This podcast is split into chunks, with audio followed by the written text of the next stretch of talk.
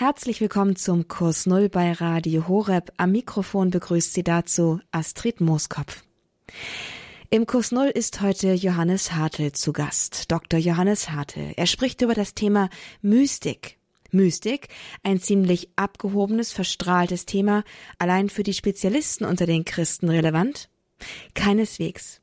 Mystik ist ein Glaubensweg. Johannes Harte sagt dazu, die Mystik ist der Versuch, den theoretischen Glaubenslehrbau der Kirche oder einer Religion mit einem persönlichen Erfahrungsweg zu ergänzen und in dem Sinne auch zu verifizieren. Mystik ein Glaubensweg. Und das ist von höchster Relevanz für jeden, der ernsthaft im Glauben unterwegs sein möchte. Denn, so werden wir Johannes Hartl auch noch sagen hören, das große Problem der westlichen und mitteleuropäischen Kirche ist es, dass wir einen großen Kopf haben, dass wir viel verstehen und viel wissen, aber ein kleines Herz, keine Strahlkraft, keine Ausdrucksfähigkeit, keine Erfahrung. Und was passiert? Die Menschen gehen woanders hin, in die Esoterik, suchen sich andere Strömungen, andere religiöse Kontexte, in denen sie Menschen finden, die nicht nur mit ihrem Kopf, sondern mit ihrem ganzen Leben und das heißt auch mit der Erfahrungsdimension ihres Daseins hinter ihrem Glauben stehen können. Und damit sind wir bereits auch schon voll im Thema.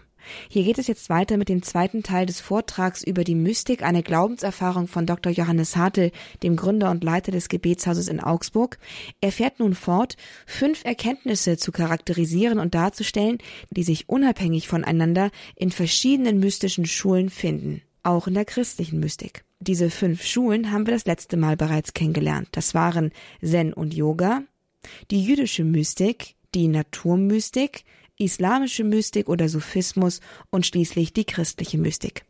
Das noch kurz zum Überblick. Jetzt geht es weiter mit fünf mystische Schulen übergreifende Erfahrungen, die gemacht werden und die uns etwas von einer göttlichen Pädagogik aufscheinen lassen, in der Gott die Menschen führt. Was ich faszinierend finde, dass sich quer durch all diese Traditionen Erkenntnisse durchsetzen, die irgendwie ähnlich sind. Und ihr erratet jetzt schon vielleicht, wie viele Erkenntnisse das sind. Genau, fünf Erkenntnisse. Und ich finde das alles andere als selbstverständlich, aber es zeigt mir, dass es offensichtlich eine göttliche Pädagogik gibt, die auch dort greift, wo Menschen gar nicht wissen, dass sie es mit Gott zu tun haben oder, oder auf welche Weise sie sich eigentlich mit Gott gerade in Beziehung befinden. Ich nenne euch diese Erkenntnisse maßgeblich aus einem Grund. Ich erzähle euch jetzt eine Geschichte, die mich ähm, stärker geprägt hat in meinem Umgang mit dem ganzen Thema als vieles andere. Das ist noch nicht so lange her, ein bisschen über ein Jahr. Da flog ich von Amerika zurück auf einem sehr unbequemen Delta-Flug. Und neben mir saß eine junge Asiatin und ich war müde und hatte eigentlich keine Lust auf eine Unterhaltung. Und ich bin nicht der Typ, der in jedem Flugzeug jeden gleich auf irgendwelche Themen anspricht oder so. Aber an, in dem Moment fiel es mir deswegen leicht, weil sie sich neben mich gesetzt hat und ein Buch über Philosophie aufgeschlagen hat. Und man normalerweise sitzt nicht immer jemand neben dir, der was über Philosophie liest. Und sie war gerade bei dem Abschnitt, ich habe ein bisschen so rübergespitzt, ich war, sie war gerade bei dem Abschnitt über christliche Philosophie. Und dann hat sie eine Pause gemacht und ich habe sie gefragt, hey, studierst du Philosophie oder interessierst du dich für Christentum? Und so hat sich ein interessantes Gespräch entsponnen und sie sagt, dass sie, sie Chinesin, dass sie eigentlich ohne Religion aufgewachsen ist, aber dass in ihr mehr und mehr Fragen gekommen sind und sie deswegen angefangen hat, Philosophie zu studieren und deswegen jetzt kurz davor ist, Buddhistin zu werden. Und sie hat mir erzählt ähm, von ihrem spirituellen Lehrer und was sie da alles gelernt hat und ähm, diese fünf Punkte, die ich jetzt nenne, ich habe darüber gestaunt, dass sie, Atheistin, fängt an, sich mit Buddhismus zu beschäftigen, in entscheidenden Punkten Erkenntnisse hatte, wo ich sagen würde, wow, die entsprechen relativ auch, auch, auch meinem Glauben bis zu einem bestimmten Punkt. Und an diesem einen bestimmten Punkt, ich werde es euch nachher sagen, welcher das war, haben wir auf einmal gemerkt, wow, hier sind diese Wege echt verschieden. Aber weil ich erstmal zuhören durfte und weil es erstmal so viele Dinge gab, die wir entdecken konnten, war schon mal her, genau, ganz ähnliche Frage, genau, ganz ähnliche Erkenntnis, war ein Klima da, wo man ohne draufdrücken und ohne, ich habe aber recht, sagen konnte, schau mal, und an genau dieser Stelle ist der Weg, den mich Jesus lehrt, genau dieser. Versteht ihr ein bisschen, was ich meine? Wenn ich von Anfang an gesagt hätte, ach so, atheistisches Elternhaus, ach, Buddhist, ja, pff, kann ich nichts damit anfangen, weil ich Christ oder sowas, wäre nicht nur kein Gespräch möglich gewesen, sondern weder sie noch ich hätten was gelernt oder so. So, ich, ich nenne euch fünf, ähm, fünf Erkenntnisse, die relativ tief sind und von denen ich so wünsche, dass wenn du Menschen begegnest, die, sei es, dass sie in der Esoterik, in dieser Bewegung sind oder an einer dieser mystischen Wege, wenn du merkst, dass sie das checken, dass du erstmal nicht verurteilst, sondern erstmal sagst, du hast was total Wichtiges erkannt. Muss noch nicht die ganze Weg, äh, Wegstrecke sein, wir sind alle auf dem Weg, aber hier hast du was Wichtiges erkannt. Und die erste Erkenntnis, die Mystiker quer durch alle Religionen haben, ist, das Materielle ist nicht das Wesentliche, es ist nicht das Einzige und es ist nicht das Höchste. Viele Leute checken das schon nicht, okay? Für die ist das, das Höchste einfach nur, na, so. Materielles nicht das Höchste. Egal was, wenn du jemanden begegnest, der gerade von seinem ähm, von seinem Tai Chi Seminar kommt oder sonst wo. Leute, die eine Ahnung haben, dass es nicht nur das Materielle gibt, sondern dass es darüber hinaus was Spirituelles gibt. Du kannst diesen Leuten nur von Herzen gratulieren und sagen, du hast eine extrem gute Grundintuition. Denn genau in die Richtung geht der Weg tatsächlich weiter. Das Materielle ist wirklich nicht das Höchste. Mit erstaunlicher Regelmäßigkeit, egal was auf der auf der Aussageebene Religionen lehren, die Leute, die sich auf einen tieferen mystischen Weg machen, landen extrem oft, beinahe schockierend oft, bei der Intuition, dass Gott die Liebe ist. Auch hier wieder, ich kann euch bei einer anderen Gelegenheit einen Hindu-Mystiker vorstellen, der einfach ewig lang gefastet und sonst was hat und irgendwann kam ihm, eigentlich gibt es nur einen Gott und der ist die Liebe. Okay, okay. Und so. Und die Sufi-Leute genauso und viele andere auch, gerade im, im, im Zen ist es vielleicht schwieriger, weil der Zen nicht direkt an einen, an einen Gott so eindeutig glaubt. Im Chassidismus, in der Kabbalah Genauso, es gibt im Alten Testament nirgends die Aussage, Gott ist die Liebe. Aber in dieser mystischen Seite des Judentums wird Gott regelmäßig besungen als Geliebter der Seele. Komm, o oh mein Bräutigam. Also diese Intuition, Gott ist Liebe, findet sich erstaunlich häufig bei Leuten, die sich, oder bei, bei, bei Kulturen, die sich ähm, mystisch auf einen Weg einlassen. Ich lese euch ein schönes Zitat vor, ähm, von dem anonymen Buch The Cloud of Unknowing. Das ist ähm, ein englisches Buch aus dem Hochmittelalter christliche Mystik. Denn die Liebe vermag in diesem Leben bis zu Gott zu dringen, nicht aber die Erkenntnisfähigkeit des Verstandes.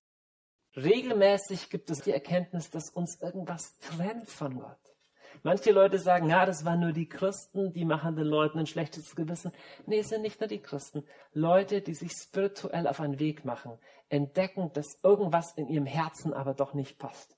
Und ich nenne diese Erkenntnis Unreinheit des Herzens.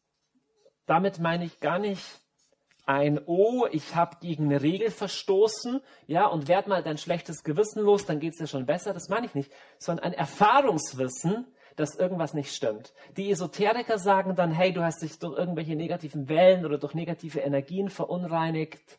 Andere würden sagen, es ist negatives Karma. In all diesen Wegen gibt es die Suche nach, wie werde ich rein von, von dem, was mich belastet, von dem, was mich trennt, von dem, was noch zwischen mir und der Wahrheit steht oder zwischen mir und Gott steht. Nächste Erkenntnis, die ist besonders stark in den östlichen ähm, Religionen, aber auch im Sophismus, auch in der, Isla in der jüdischen Mystik sieht man es ein bisschen bei den Heiden weniger. Aber das ist diese Erkenntnis, ich nenne es Loslassen, extrem stark in der ganzen esoterischen Bewegung natürlich auch, aber eine wahre Erkenntnis, dass wir an Sachen festhalten, die uns nicht gut tun. So, ist eine Grunderkenntnis, die du in in, in vielen von diesen Autoren oder in vielen von diesen Strömungen erkennen kannst. Und jetzt kommt eine ganz interessante. Und dann werden wir mit diesen Erkenntnissen ein bisschen arbeiten. Zen-Buddhismus. Du willst ein Zen-Mönch werden, also wahrscheinlich nicht, aber ähm, und du begibst dich zu meditieren. Und das Problem ist, du kommst selber nur bis zu einem gewissen Punkt. Und dann brauchst du einen Meister. Und dieser Meister muss weiter sein als du selber. Im Yoga ist es das Gleiche. In der Kabbalah, in der jüdischen Mystik ist es das Gleiche. Sehr häufig in vielen mystischen Religionen, speziell auch in Yoga, gibt es das, in, im Hinduismus gibt es das, dass du einen Meister brauchst, der hier was macht, der deine Schuld irgendwie wegnimmt, der dich auf eine neue Stufe bringt, auch in der Esoterik, ständig, ständig dein eigenes Karma oder deine negative Energie, die kriegst du nicht selber weg. Brauchst einen Meister über dir, die Notwendigkeit eines Meisters. Und schließlich, ja, wir Christen glauben auch, dass du einen Meister brauchst, dass du das nicht aus eigener Kraft kannst. Lass uns dieses Thema ein bisschen genauer anschauen. Notwendigkeit eines Meisters. Hier saß ich mit meiner chinesischen Gesprächspartnerin im Deltaflug und sie hat mir erzählt, dass der Meister, der im Begriffe war, sie zu initiieren in den Buddhismus, ein so wunderbarer Mann war und sie hat volles Vertrauen in ihm. Und unser Gespräch hat an einem Moment, nämlich an genau dem Moment, die interessante Wendung genommen, als sie gesagt hat, aber an einer Stelle bin ich zum Zweifeln gekommen. Und zwar hat sie sich in einen jungen Mann verliebt. Und sie hat gesagt, ich, ich liebe den so sehr und eigentlich will ich mit dem zusammen sein. Aber mein Meister hat gesagt, nee, du, du bist echt berufen für die Meditation und für die Entsagung und du sollst dich trennen von dem. Und sie war hin und her gerissen zwischen dem, was ihr Meister gesagt hat, der gesagt hat, eine Beziehung ist ein Hindernis für dich, weil es geht ja um eine Loslösung von allem. Das ist klassisch buddhistische Mystik dass eine Anhänglichkeit an irgendetwas hinderlich ist. Und hier war das Gefühl in ihrem Herzen, dass aber Liebe wichtig ist.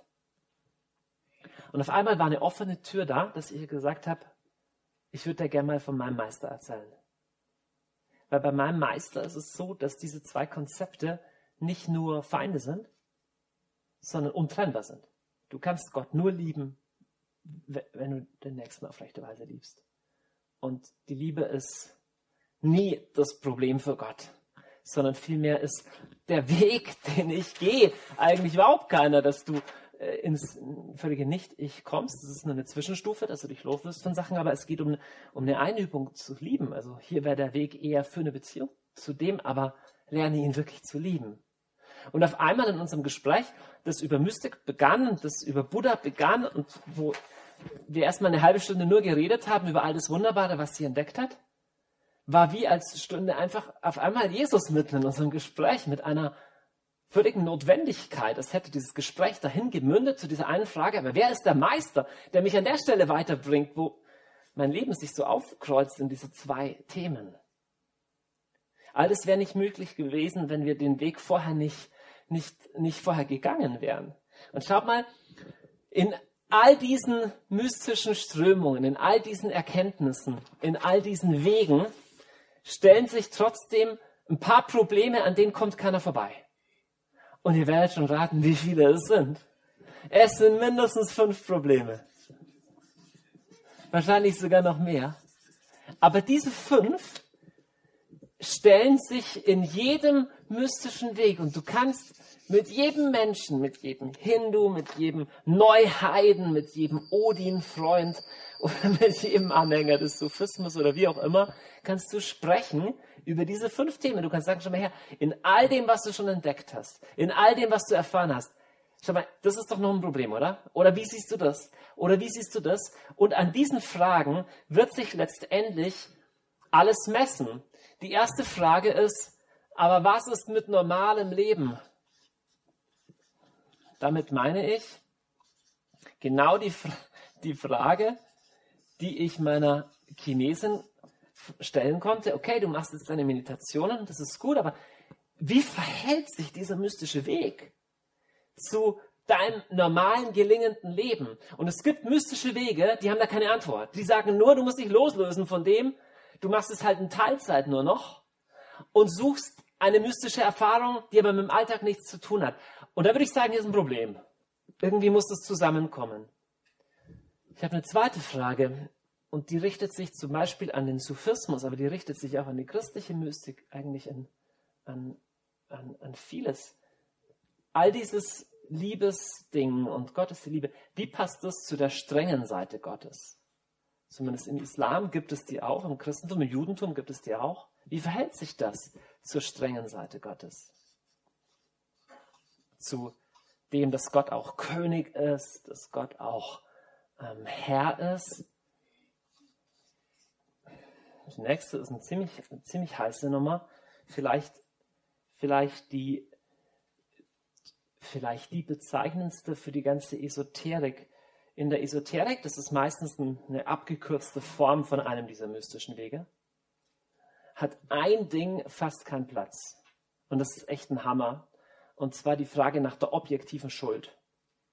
Also, wenn du dich schuldig fühlst, kannst du ein Seminar machen, wie du dich mit deinem inneren Seelenkind aussöhnen kannst oder wie du wieder in die richtige äh, Schwingung kommst. Aber wenn du sagst, warte mal, du hast ja die Frau wirklich betrogen. Du hast den ja wirklich angelogen. Äh, du, du hast ja wirklich Mist gebaut. Also, mir scheint, dass an der Stelle auch der Buddhismus eine, eine, eine Schwierigkeit hat. Also, da gibt es zwar, dass du sollst Du sollst nicht mit Gewalt antworten, aber wie wird objektiv diese Schuld, die wird ja nicht dadurch weggenommen, dass wir einfach sagen, wir tun so, als wäre es nie, nie gewesen. Ja, oder auch so moderne, bisschen esoterische Pfade. Ich weiß nicht, ob ihr Eckhart Tolle kennt. Im Jetzt leben. Wenn du das nicht kennst, heißt es einfach nur, dass du in der christlichen Blase lebst, weil außerhalb von der kennen den extrem viele Leute.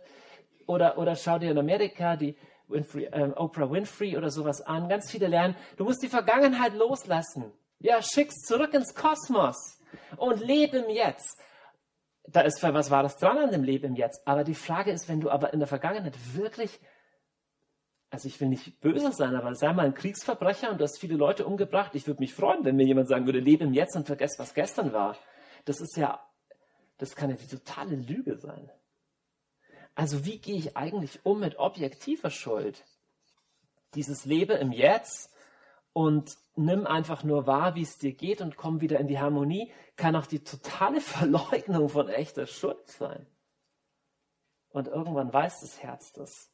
Die zwei letzten Punkte, die ich bringe, sind die, sind die dichtesten und die härtesten. Schau mal her. Quer durch die Märchen gibt es nicht nur den alten Weisen, den Mystiker oder den weisen Magier, sondern es gibt auch diese Figur. Wer von euch Herr der Ringe gesehen hat, kennt den. Das ist der Saruman. Der Saruman gibt es in tausend anderen Märchen auch. Der Saruman beginnt als guter Zauberer. Oder die Jedi-Ritter in Star Wars und in allen Märchen. Einer beginnt als guter Zauberer, aber irgendwann macht's Klick und er wird böse. Trotz all seiner Weisheit, trotz all seiner Bemühungen. Und wann wird es böse? Böse wird es an der Stelle, wenn er seine Macht verwenden will für sich selber. Ich habe eine der Grunderkenntnisse bezeichnet als Loslassen. Und ich glaube, dass in jedem mystischen Weg jeder eine Frage kommt, willst du wirklich loslassen oder willst du vermittels deiner Mystik, vermittels deiner Spiritualität eigentlich am Schluss doch mächtig sein und gut dastehen? Und hier entscheidet sich, glaube ich, ob du ein guter oder ein böser Zauberer wirst.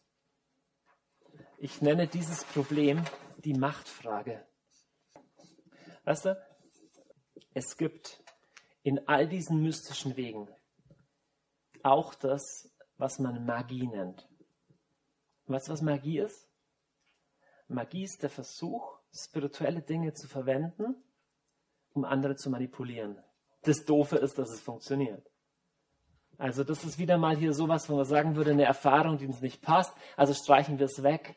Es gibt Magie, Voodoo, nenne es, wie du es willst, in Tausenden von Kulturen auf der ganzen Welt und du musst einfach Berge von Erfahrungen der Menschheitsgeschichte und der menschlichen Lebensrealität rausschneiden und ausblenden, wenn du glaubst, dass es das nicht gäbe. Mystik und ein spiritueller Weg ist real, aber geht einher mit Einsicht, geht einher mit Macht. Und die Frage wird immer tiefer, nutze ich diese Macht für mich selber oder lerne ich immer tiefer loszulassen? Dieses immer tiefer loslassen wird auch in anderen Religionen gelehrt, aber ich weiß nicht, wie ein menschliches Herz dieser Versuchung überhaupt entgehen kann, letztendlich doch das für sich selbst zu verwenden. Es gibt nicht nur die guten Zauberer, es gibt auch die bösen Zauberer. Das heißt, das größte Problem am Schluss ist, wer ist der Meister? Jetzt sagst du vielleicht, ja gut, und, und wenn niemand mein Meister ist, wenn ich einfach mein eigener Meister bin, wenn ich, wenn ich, wenn ich einfach meinen eigenen Weg gehe, wenn du deinen eigenen Weg gehst, dann machst du dein eigenes Ego zum Meister. Und das ist noch trügerischer. Verstehst du? Wenn wir davon ausgehen, dass das eigentliche Problem im Innen ist, dass mein eigentliches Ego das Problem ist, und ich sage, ich finde meinen eigenen Weg, dann ist es wie, ich selber stecke im Sumpf. Deswegen bin ich der Einzige, der mich aus dem Sumpf rausziehen kann. Versteht ihr das Paradox? Das, ihr Lieben, ist fast die häufigste mystische Überzeugung, die es in unserer Zeit gibt. Deswegen vieles, was in der Esoterik läuft, ist wie die Sparform von echter Mystik. Weil eine echte Mystik im Zen-Buddhismus ist ganz schön anstrengend. Du musst dich echt einem Meister unterwerfen. Echte Mystik im Yoga ist anstrengend. Du musst dich echt einem Meister unterwerfen. Schnell mal ein Seminar machen und da ein Seminar und da was lesen. Ist nicht gefährlich. Aber ihr Lieben, all das kann zum System werden, was nur deine Weltsicht und nur dein Ego bestärkt. Und du installierst dein eigenes Ego als Meister und damit setzt du dich eigentlich Gott gleich.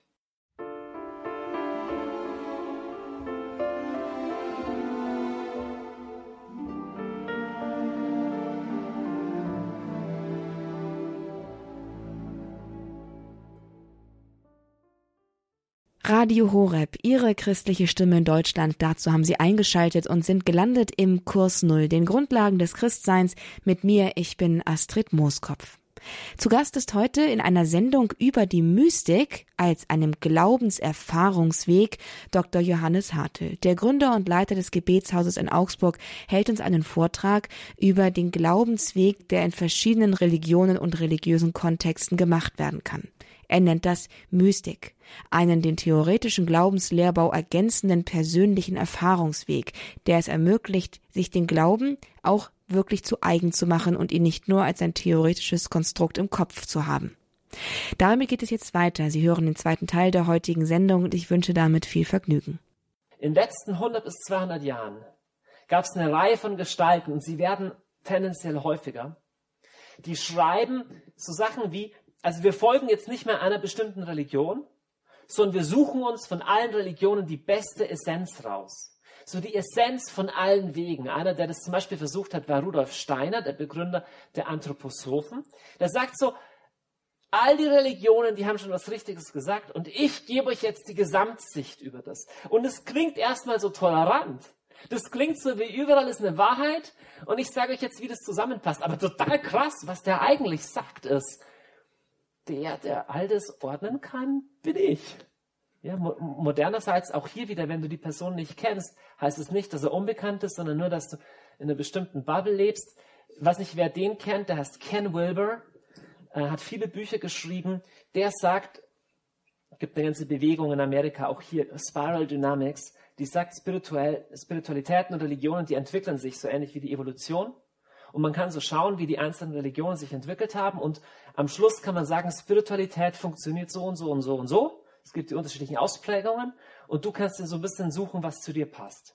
Das Krasse ist es, der sagt eigentlich, der Lehrer sagt das, der Lehrer sagt das, der Lehrer sagt das. Und hier gibt es einen Thron. Und auf diesem Thron sitze ich. Und ich sage zu jedem dieser Lehrer, ja, ganz okay, ja, du hast echt was eingesehen, ja. Aber nur von meinem Punkt aus, von meiner Warte aus, habe ich den echten Überblick. Ich unterstelle dem nicht, dass er das wirklich bewusst so tut. Aber was er eigentlich de facto macht, ist, er setzt sich an die Stelle des Meisters über allen Meistern. Und das ist eigentlich die Stelle Gottes. Und ich begegne den Leuten ständig, die mir sagen, ja, ja, ich habe mich schon mit der Mystik beschäftigt, mit der auch, ja, ich habe aus allem sowas zusammengebaut. Ich habe eine total schlechte Nachricht für dich. Du kannst nur einem Meister dienen. Du kannst nur einen Weg gehen, du kannst nur ein Leben leben.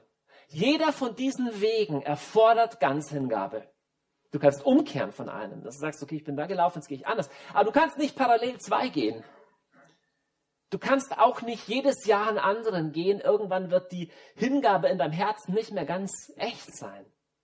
Bei, beinahe jeder von den Wegen, wenn du sie genauer anschaust, erfordert, dass du dich ganz darauf einlässt. Bei Jesus ist es am explizitesten. Ich empfinde von diesen Weisheitslehrern Jesus am intolerantesten, aber dafür wenigstens am klarsten.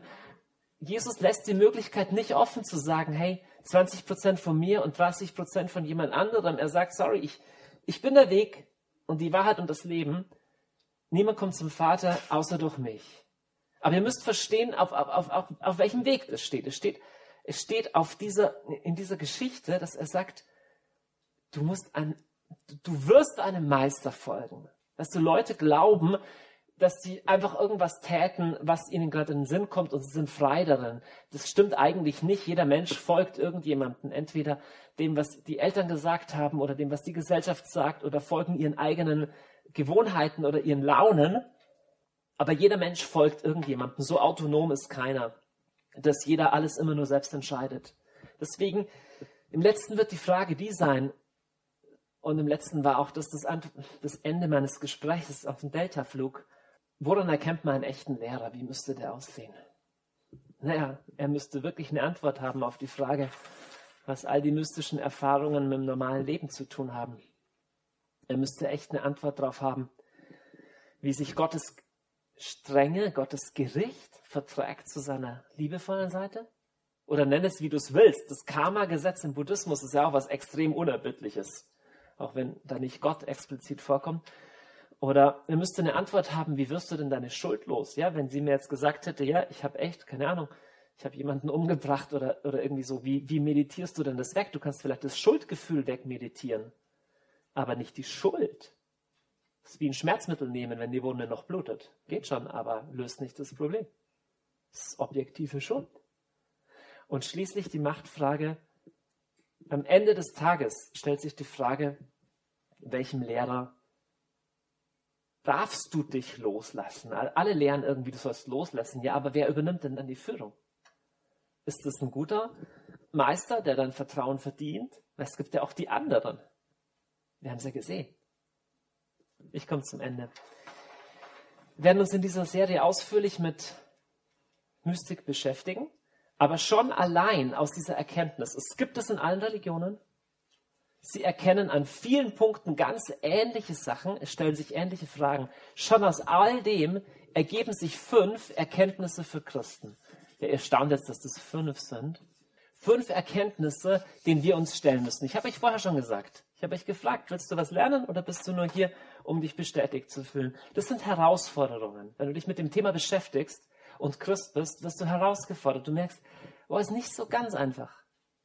Das erste ist das, wenn du das Christentum, wie es heute speziell im Westen ist, vergleichst mit anderen Religionen, speziell denen im Osten, oder wenn du das Christentum heute vergleichst mit dem vor tausend Jahren, dann musst du sagen, wir haben Mystik verloren. Ähm, einige Autoren haben den Prozess, der in Europa im Westen seit dem Jahr 1500 passiert ist, bezeichnet als die Entzauberung Entzauberung. Diese Idee, wir haben eigentlich alle Probleme gelöst, wir können uns auf unser Hirn verlassen, wir haben ein System, in das alles reinpasst. Und ich behaupte, dass all das am Christentum überhaupt nicht spurlos vorübergegangen ist. Und ich behaupte auch, dass die Reformation ein wesentlicher Beschleuniger dieses Vorgehens war.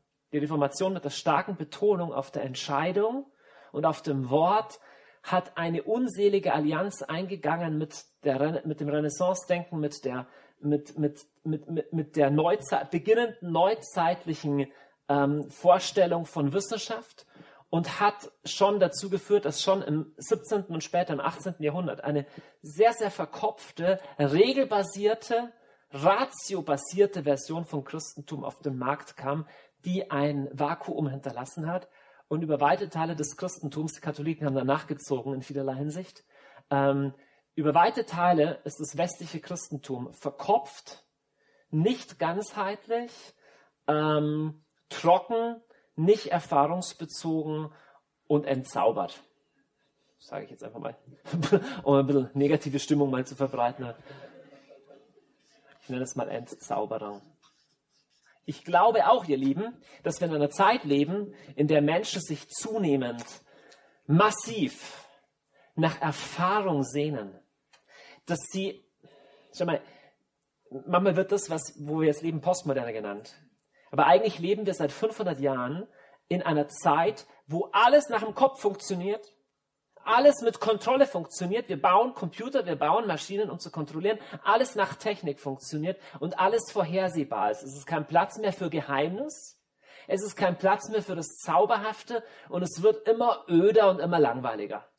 Und eigentlich schreien Menschen zunehmend nach dem, wie Max Horkheimer, soweit ich weiß, äh, in einem berühmten, in einem berühmten Interview gesagt hat, eigentlich ein atheistischer Philosoph, er hat es als die Sehnsucht nach dem ganz anderen bezeichnet. Ihr lieben Menschen in unserer Kultur haben zunehmend Sehnsucht nach dem ganz anderen, aber sie finden es nicht im Christentum. Sondern im Christentum finden sie genauso gescheite Bücher und irgendwelche Texte und verkopftes Zeug und nicht dieses ganzheitliche, dieses verzauberte, dieses tiefe, dieses mystische, wonach sie sich sehnen. Und das, behaupte ich, ist ein schwerwiegendes Problem. Zweite Erkenntnis für Christen. Ich kann es nicht mehr sehen, dass so viele Christen so Angst vor den Esoterikern haben. Weil ich sagte das, wenn jemand authentisch auf der Suche ist, egal wo er sucht, ist er bedeutend näher an der Wahrheit, als wenn einer gar nicht sucht. Und es gibt Leute, die sind kirchlich sozialisiert und sind aber in echt gar nichts und suchen kein bisschen sondern haben sich einfach nur bequem eingerichtet. Und ich behaupte, spirituelle Suche von Menschen ist erstmal ein Grund zu feiern. Wenn einer irgendwo sucht, wenn einer sagt, hey, ich habe mir Bücher gelesen, sag ihm, wie toll, dass du auf dem Weg bist. Wie toll, dass du lernen willst. Wie toll, dass du offen bist. Ich habe es wiederholt gehört von Freunden von mir, die so coole Sachen machen, wie dass sie einfach auf die Straße gehen und für Menschen beten oder um prophetische Eindrücke beten und sie sagen, sie gehen auf die Esoterikmesse und machen das auch. Der Unterschied ist nur, dass die Leute dort viel offener sind als die meisten Christen, für die sie beten. Okay, warte mal, warte mal, wie passt denn das in mein Modell? Ja, klar!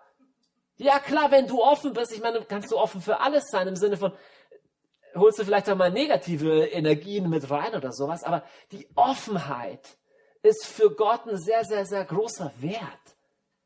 Deswegen einmal mehr die Frage vorher, bist du hier, um was zu lernen oder nur um bestätigt zu werden? Spirituelle Suche, ich nenne das mal einfach nur Suche, ist positiv. Es ist schon interessant, wie Jesus mit solchen Sachen umgeht. Ich bringe euch nur zwei Beispiele. Einmal wird Jesus gefragt, was das wichtigste Gebot ist, dann haben sie einen kurzen Dialog und einer sagt eine richtige Antwort Jesus fragt ihn noch gar nicht, wie sieht's mit deinem Leben aus, passt auch sonst alles, kennst du den ganzen Glaubenssystem. Er sieht einfach nur einen Ansatz und antwortet drauf. Jesus sah, dass er mit Verständnis geantwortet hatte und sagte zu ihm, du bist nicht fern vom Reich Gottes. Ich finde diese Antwort so schön. Wie wäre das, wenn wir Leuten auch sowas antworten würden? Es ist ja gar nicht an uns immer zu, zu bewerten, das ist richtig, das ist falsch. Aber wenn du sagst, hey, ich sehe, dass du mit Verständnis antwortest. Ich verstehe, ich sehe, dass du dir Gedanken machst, du bist nicht fern vom Reich Gottes. Ich finde, es hat was menschlich so Schönes, diese Antwort von Jesus. Oder dann dieses unglaubliche Gleichnis. Was hieße das denn eigentlich für unseren ganzen Umgang mit, mit anderen Weltanschauungen und, und, und, und Wegen? ist dieses Gleichnis, dass ein Bauer guten Samen sät und dann kommt sein Feind und sät falschen, äh, schlechten Samen und dann sagt einer, komm, wir reißen den ganzen schlechten aus und dann sagt aber der Bauer, lasst beides wachsen bis zur Ernte. Wenn dann die Zeit der Ernte da ist, werde ich den Arbeitern sagen, sammelt zuerst das Unkraut und bindet es in Bündeln und verbrennt es und das andere bringt in meine Scheune. Ich mag diese Aussage, schaut mal genau hin, was Jesus sagt im Gleichnis, dieses lasst beides wachsen. Da ist, da ist in Gott eine Fähigkeit zu sagen, hey, ich muss nicht alles von Anfang an kontrollieren. Manche Sachen müssen wachsen und dann wird aber schon deutlich, was welche Frucht bringt. Es ist nicht alles gleich. Jesus sagt nicht, es ist gerade wurscht, was da wächst. Es bringt unterschiedliche Frucht, aber manche Sachen müssen sich halt zeigen im Laufe der Zeit. Aber da ist was sehr Gewährenlassendes, was sehr Weites im Herzen Gottes. Und schließlich, wenn du echt ein Problem mit so Leuten hast und Esoterikern und Magiern oder sowas. Es gab da mal drei so Typen, die sind von weit hergezogen. Und erstaunlicherweise waren das die ersten, die Jesus erkannt haben. Und weißt du, wie sie im Griechischen genannt werden? Magoi. Sorry, nein, keine Könige, auch keine Heiligen. Auch Kaspar Melcher Balthasar, weiß nicht. Vielleicht sie waren drei Magier. Jetzt frag mich nicht, wie das zusammengepasst hat und sowas. Aber hier steht nicht mal, dass sie Juden waren. Sie waren Magier. Sie haben ein Sternbild berechnet und kamen einfach drauf, dass das Jesus ist. Was sagt es, ihr Lieben, über Gott, dass er erlaubt, dass wo er Mensch wird, die ersten Leute, die ihn entdecken, Leute sind, die ent man weiß nicht, ob es Juden waren, könnte theoretisch auch gewesen sein, aber Leute, die Sterndeuter sind und auf den abgefahrensten Wegen drauf stoßen, dass das der Messias ist. Hey, könnte es sein, dass unser Gott sich auf die abgefahrensten Weisen mit unterfinden lässt? Ich sage keinesfalls, dass ein Weg an Jesus vorbeigeht. Bitte, ich will nicht falsch verstanden werden dahingehend. Aber wie der Herr seine Wege mit Leuten geht, ist erstaunlich und oft erstaunlich großzügig, oft großzügiger als wir Christen sind. Schließlich, wenn das wahr ist, dass jede Religion zu einem System werden kann, einer Weltsicht werden kann, die mich abschirmt von Wachstum, die mich abschirmt von wirklicher Erkenntnis. Also ich richte es mir brav ein in meiner Weltsicht. Ihr Lieben, dann sind wir Christen überhaupt nicht davor gefeit.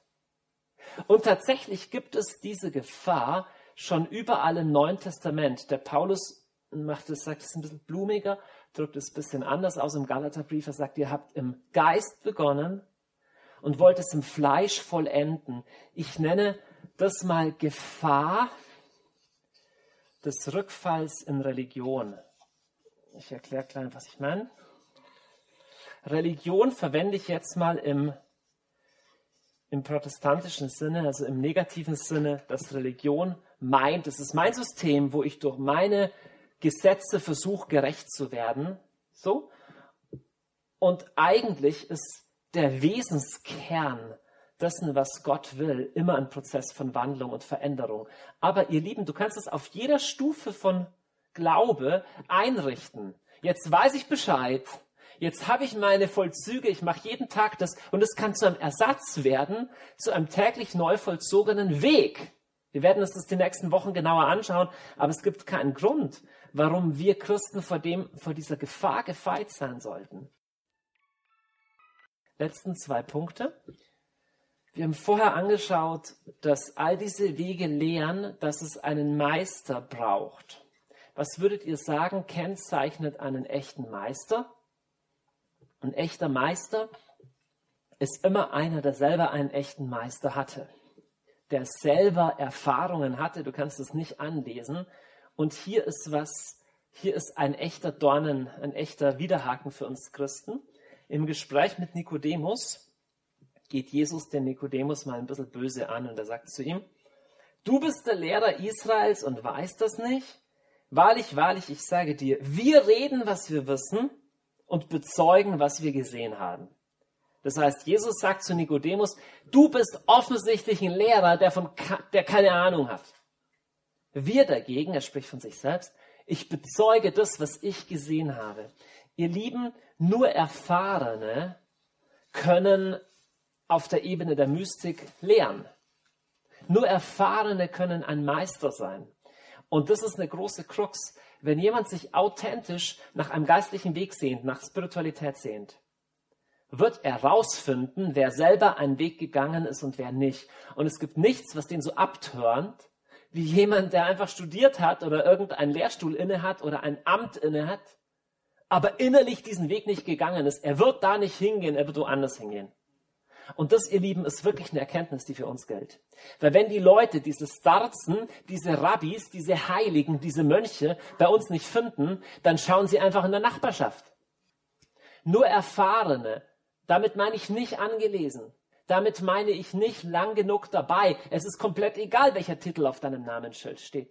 Bist du selber einen Weg gegangen? Bist du ein Schüler gewesen? Bist du selber unter einem Meister gestanden? Hast du selber jahrelang etwas erfahren und eingeübt oder ist nur bla bla? Diese Leute hier, die auf der Suche nach Mystik sind, sind an dem wenig interessiert, sind hieran interessiert.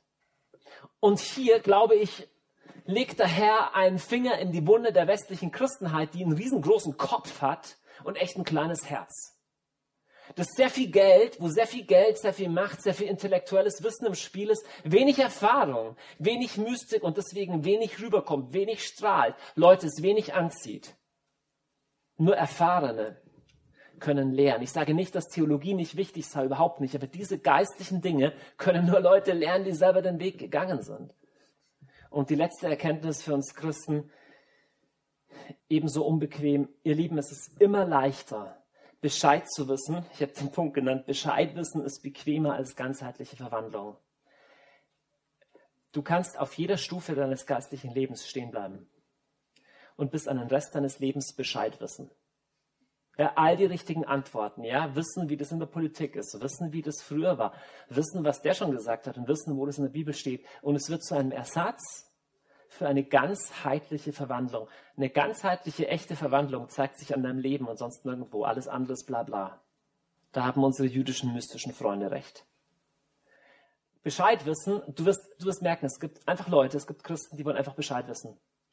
Und es gibt solche, die bereit sind, einen Weg von ganzheitlicher Verwandlung zu gehen und der hört nie auf. Bescheid wissen oder Verwandlung. Ihr Lieben, Mystik ist nicht irgendein Freak-Thema, sondern es ist Mittelpunkt des Christentums. Alles andere ist nur Stabilisierung von deinem Ego. Ja, in Hosea ruft Gott aus, was ich eigentlich will, sind nicht eure Brandopfer, es sind nicht eure äußerlichen Sachen, dass ihr Geld gebt, dass ihr eure Sachen macht, sondern ich will erkannt werden. Es ist ein Weg der persönlichen Erkenntnis. Ich meine nicht ein Bescheidwissen. Es gibt Leute, die in alle Bücher sich erlesen. Ja, ja, kenne ich schon, kenne ich schon. Nein, ganzheitliche, ganzheitliche Verwandlung. Demütigt dich. Verwandelt dein Ego. Du gehst nicht als Sieger daraus hervor. Es gibt auf dies, in diesem Rennen keine Sieger, sondern es gibt nur Verwandelte. Es gibt nur Leute, die was lernen. Im letzten, worauf es Gott ankommt, hat immer mit deinem Herzen zu tun. Ezechiel, ich schenke euch ein neues Herz und lege einen neuen Geist in euch. Ich nehme das Herz von Stein aus eurer Brust und gebe euch ein Herz von Fleisch.